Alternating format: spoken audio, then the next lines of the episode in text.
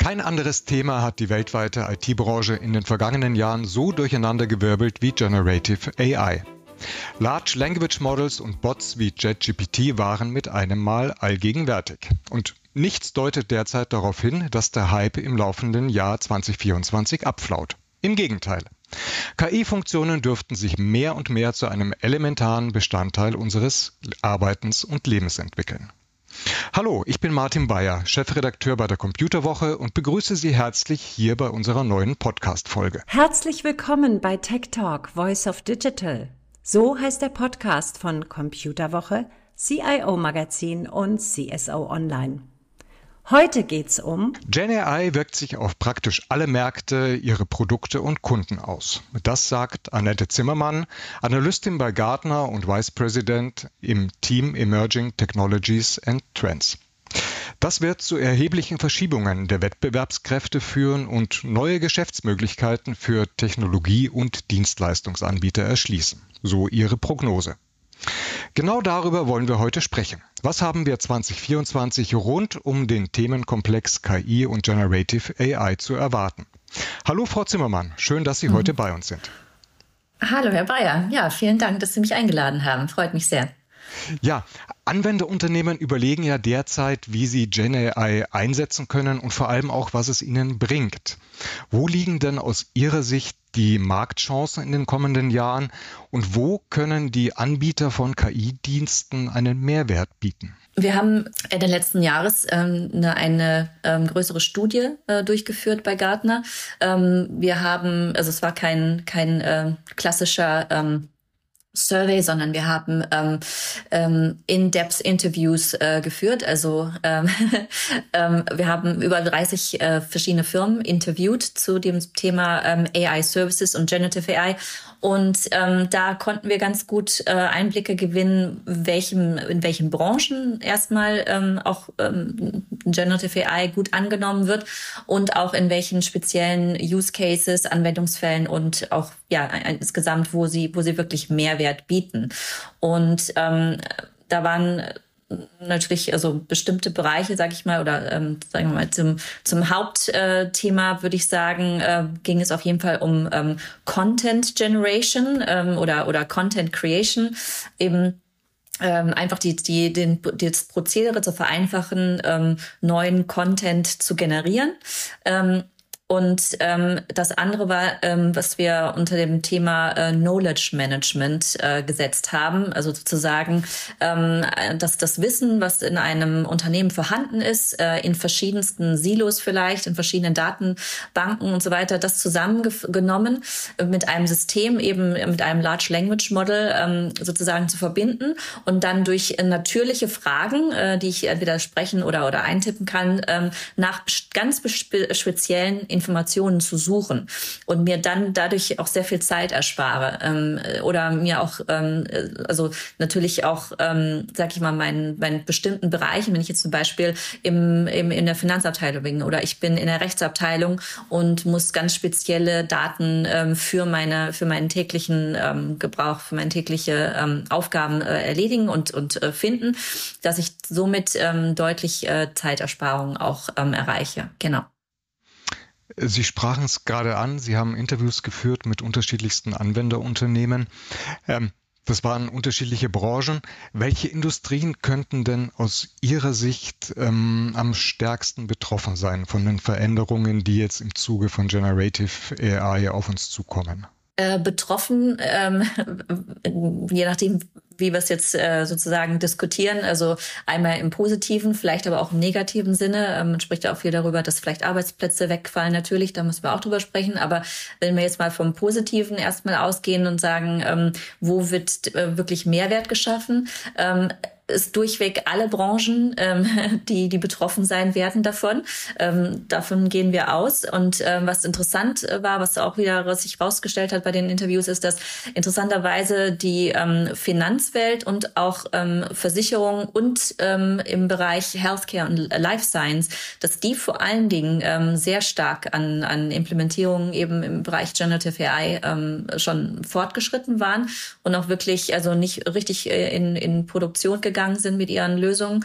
Ähm, und ähm, das war schon interessant zu sehen, weil eigentlich gerade also im Finanzbereich und im, im, äh, im Gesundheitswesen sind wir eigentlich sehr stark reguliert. Also diese, diese Branchen sind sehr stark reguliert und dass die ähm, wirklich Generative AI ähm, so stark sozusagen angenommen haben, fanden wir schon sehr interessant.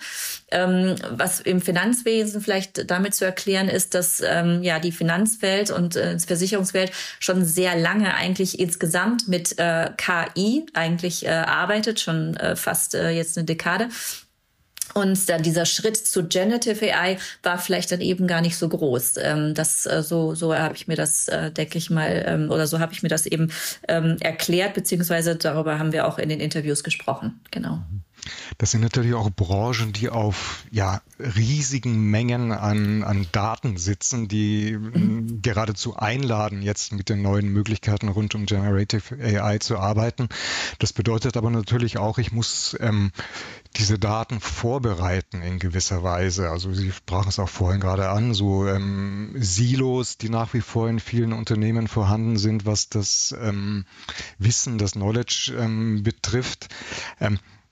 Bedeutet das aus Ihrer Sicht, dass äh, ja die, die Anwenderunternehmen jetzt auch erstmal daran gehen müssen, so diese ja, Hausaufgaben, auch ungeliebte Hausaufgaben, so hinsichtlich Datenqualität, Datenverfügbarkeit jetzt nochmal mit, ja, mit ähm, einer neuen Priorität angehen müssen. Weil letztendlich ist es ja, ich denke mal, auch im, im Umfeld der neuen Möglichkeiten wichtig, erstmal eine valide, solide Grundlage zu schaffen.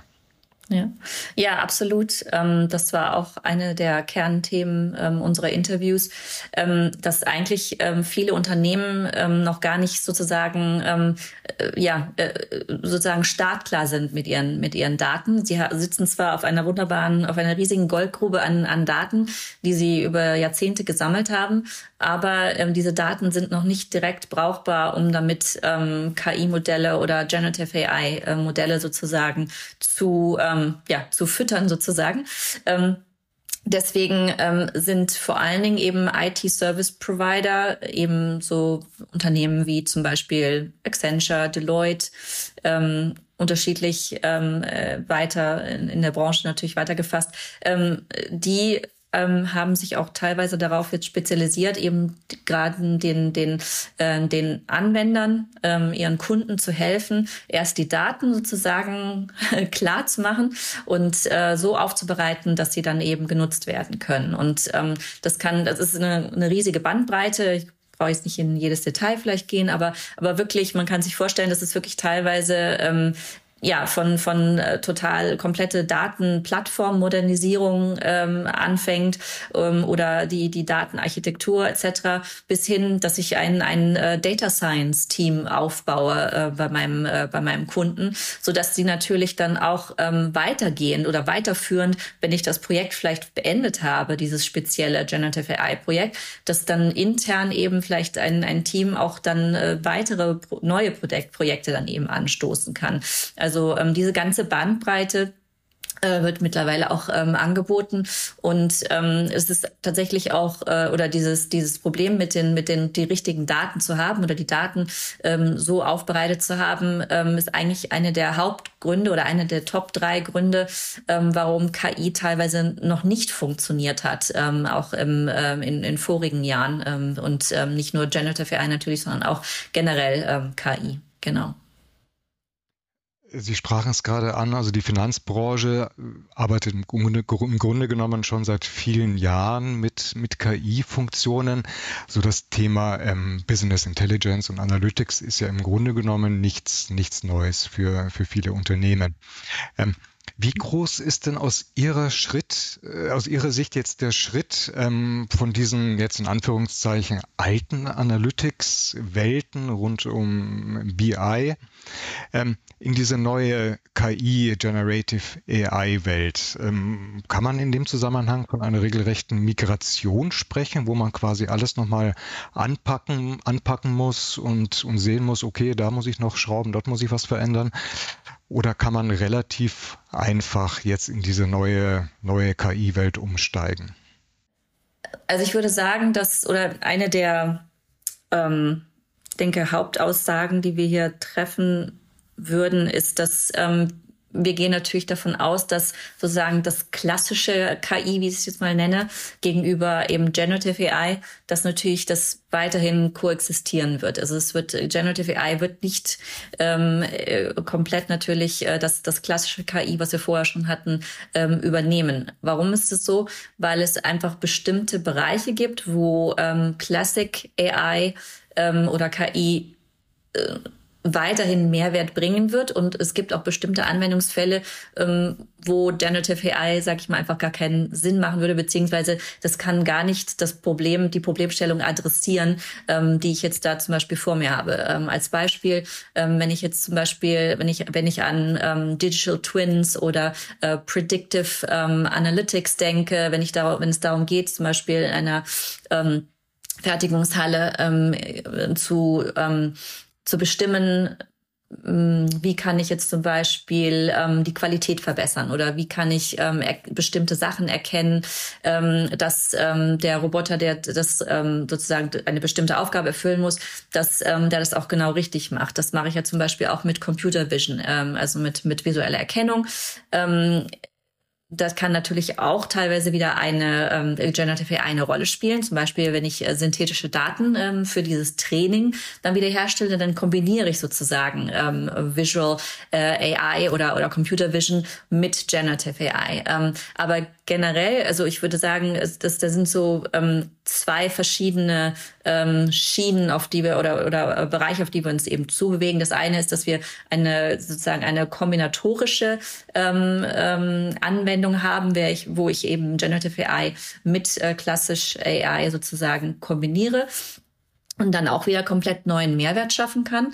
Ähm, auf der anderen Seite haben wir natürlich die, die ganz heißen äh, Bereiche, sag ich mal, wo es eben darum geht, äh, zum Beispiel, ähm, was, was wir bei Gartner eben Conversational AI nennen, ähm, dass ähm, eben eine Konversationsplattform, ähm, eben, dass ich mich wie ganz, ganz normal mit einem äh, normalen Menschen ähm, über bestimmte Sachen unterhalten kann und ähm, äh, sozusagen auch äh, neue ähm, äh, neue Antworten generieren kann, etc. Ähm, da ist natürlich Generative AI ähm, einfach, äh, ja, braucht man nicht drüber reden, das ist einfach ähm, viel, viel stärker geworden durch die Large Language Models, als das, was wir vorhatten. Ähm, und dann dieser andere Bereich, wo klassisch AI oder klassisch KI sozusagen weiterhin ähm, als, ja, sag ich mal, als, als ähm, Projekt oder als, als ähm, Anwendung ähm, und Technologie verwendet wird, um bestimmte, ganz bestimmte Anwendungsfälle und, und Problematiken ähm, zu adressieren, wie eben zum Beispiel Predictive Analytics oder meine, meine, meine, meine ähm, Vertriebsprognosen ähm, zum Beispiel äh, zu, zu stellen etc. Ähm, da würde dann klassisch äh, KI sozusagen weiter der Vorreiter sein. Sie sprachen gerade die Dienstleister an. Jetzt ist es so, ähm, im letzten Jahr haben wir beobachtet, jeder wollte irgendwo mitspielen. Die Softwarehersteller, die Dienstleister, die, die Cloud-Provider. Jeder versucht sich jetzt hier in diesem neuen Feld ähm, den Claim zu sichern. Es gibt die unterschiedlichsten Partnerschaften, Kooperationen und Beteiligungen. Ähm, das wird habe ich den Eindruck, momentan allmählich etwas unübersichtlich. Wie wird sich denn aus Ihrer Sicht so das Ökosystem rund um GenAI im laufenden Jahr entwickeln und was sollten die Anwenderunternehmen dabei vor allem im Auge behalten? Mhm. Also es wird sich äh, 2024 wahrscheinlich noch nicht ähm, alles so genau äh, rauskristallisieren ähm, oder der, der Markt wird sich sicherlich noch nicht äh, komplett äh, etabliert haben. Das ähm, sicherlich nicht. Es sind einfach immer noch zu viele äh, neue äh, Spieler, die sich äh, auf den Markt äh, sozusagen jetzt ähm, vorbereiten und, und draufgehen. Ähm, aber gleichzeitig würde ich sagen, dass sich natürlich auch ähm, ein paar ähm, oder dass das schon auch ein bisschen Konsolidierung stattfinden wird oder dass natürlich ähm, auch ähm, 2023 hat man schon gesehen, dass mehrere große ähm, Player eben ähm, auch kleinere Startups äh, gekauft haben, ähm, um sich ähm, Generative AI ähm, Know-how zu, zu sichern und äh, weiter fortzuführen. Das wird sich auch sicherlich weiter ähm, fortführen in 2024. Ähm, aber ich, also wir gehen davon aus, dass eben diese KI-Dienste, also die oder KI-Dienstleister, wie, wie ich sie jetzt mal bezeichnen würde, eben so jemand wie ähm, äh, Capgemini oder ähm, ähm, IBM, ähm, dass die sich sicherlich ähm, weiterentwickeln werden in Richtung, ähm, wir bieten wirklich eine, eine ganzes, ein ganzes Spektrum an äh, verschiedenen Diensten an. Das kann, das kann eben, wie gesagt, mit den, mit den Datendiensten anfangen, dass ich sogar äh, Daten, Datenbanken für das Training, für das Trainieren von Modellen anbiete, bis zum, äh, ich, ich führe auch das Training äh, für dich durch, Kunde, ähm, oder bis zum, ähm, wir, wir bieten äh, Tools an, ähm, Werkzeuge, um sozusagen ähm, dem dem äh, Unternehmen selber zu helfen, auch über ähm, was wir bei oder was wir als responsible AI bezeichnen, ähm, eben, dass dass da auch ähm, sozusagen Hilfestellung gegeben wird, weil in den meisten Unternehmen kann man im Moment äh, davon ausgehen, dass ähm, responsible AI noch keine so große oder gefestigte Rolle spielt. Und äh, was zu Responsible AI auch dazugehört, ist eben natürlich, also wie gehe ich eben mit, mit KI um und ähm, welche Art von künstlicher Intelligenz möchte ich als ähm, Anwender eigentlich überhaupt ähm, benutzen und was kommt zum Beispiel nicht in Frage. Solche Fragen müssen äh, gestellt werden und beantwortet werden. Und da können eben auch die Dienstleister ähm, ganz gut Hilfestellung geben, weil die eben sozusagen schon diese, diese Rahmenmodelle sozusagen schon für sich hergestellt haben ähm, das dann eben auch an die, an die Kunden sozusagen weiter übermitteln können. Denke, das ist ein ganz wichtiger Aspekt, den Sie gerade, gerade ansprechen. Wir haben natürlich im letzten Jahr auch viel darüber äh, gelesen und gehört, über Halluzinationen, ähm, irgendwelche hirngespinste Erfindungen, die ähm, Bots wie ChatGPT damit eine mal von sich, von sich geben. Äh, das, damit können natürlich Anwenderunternehmen, gerade im Business-Umfeld, ähm, wenig, wenig anfangen. Das darf natürlich nicht, nicht passieren, gerade wenn es auch um businesskritische Entscheidungen geht. Ähm, jetzt versucht man ja auch von Seiten der, der Politik hier einzuwirken und ähm, ja darauf hinzuwirken durch ähm, regulatorische Vorschriften wie den AI Act, der jetzt ähm, in der EU auf den Weg gebracht wurde. Ja, so Leitplanken vorzugeben, innerhalb derer sich die, die künftige KI-Entwicklung ähm, ja weiter fortbewegen soll. Inwieweit ähm, ist denn so eine staatliche Regulierung aus Ihrer Seite wichtig und vor allem auch richtig? Und inwieweit ist aber auch darauf zu achten, dass ja die Unternehmen selbst, die entsprechende Funktionen und Tools einsetzen, ähm, ein Auge darauf haben, wie funktioniert ähm, dieses Werkzeug eigentlich? Kann ich bei mir intern auch sicherstellen, dass ich die richtigen Ergebnisse bekomme, dass ich verantwortungsvoll damit umgehe? Wie muss ich das, ja, wie müssen sich diese Kräfte da aus Ihrer Sicht ähm, einbalancieren? Ich gehe davon aus, dass es also von, oder wir bei Gartner gehen davon aus, es muss natürlich von, von beiden Richtungen kommen. Ähm, Regulatorien müssen, müssen da sein, aber auf der anderen Seite müssen natürlich auch die Unternehmen von selber auch schon ähm, ihre, ihre Richtlinien auch so etablieren und und ausbauen, dass ähm, man von einem ähm, also einem einem äh, verantwortlichen Umgang eben mit KI sprechen kann. Ähm, und ähm, ja, es gibt, es ist natürlich ähm, ja, äh, die, Regul oder die Regularien, die jetzt eben durch den ähm, AI Act äh, in Europa gekommen sind, die ähm, haben natürlich, also die, die schauen halt genau darauf, ähm, ne, was für ein Risiko hat eine bestimmte Art von KI und ähm, wie wirkt sich das eben auf, auf uns ähm, im, im Alltag aus. Und ähm, natürlich müssen wirklich ähm, Hochrisiko-KI-Anwendungen ähm, ja, sollten natürlich äh, vermieden werden. Das, das ist natürlich der Sinn, der dahinter steckt. Ähm, und ähm, ähm, das das ist, äh, denke ich, unvermeidbar, dass äh, oder die Schwierigkeit äh, da natürlich ist, diesen das zu ausbalancieren, dass ich natürlich nicht sozusagen ähm, ja die die Technologie oder die technologische Entwicklung natürlich dadurch extrem beschneide. Das möchte ich natürlich auch nicht, weil wir möchten ja nun auch, ähm, dass sich das Ganze sinnvoll weiterentwickelt und ähm, äh, das ist natürlich immer das Risiko dabei. Ähm, auf der anderen Seite und äh, was wir jetzt schon gesehen haben, ist zum Beispiel, dass also durch diesen KI ähm, oder AI Act ähm, werden ja bestimmte Sachen als Hochrisiko eingestuft, wie zum Beispiel eben ähm, Gesichtserkennung sollte nicht benutzt werden im, ähm, im Bildungsbereich und, und auch im, im öffentlichen Bereich ähm, nicht. Und ähm, darunter fallen dann bestimmte äh, Technologien außerdem, die vielleicht nicht unbedingt ähm, als erstes Ziel Gesichtserkennung haben, sondern Emotionen erkennen. Ich habe mich in den letzten Jahren ziemlich viel mit Emotionserkennung äh, mit KI beschäftigt und ähm, da sehen wir jetzt eben sozusagen als erste, ähm, ja, vielleicht größere Hürde für die Firmen, die sich eben mit, ähm, ähm, mit eben mit Emotionserkennung beschäftigen.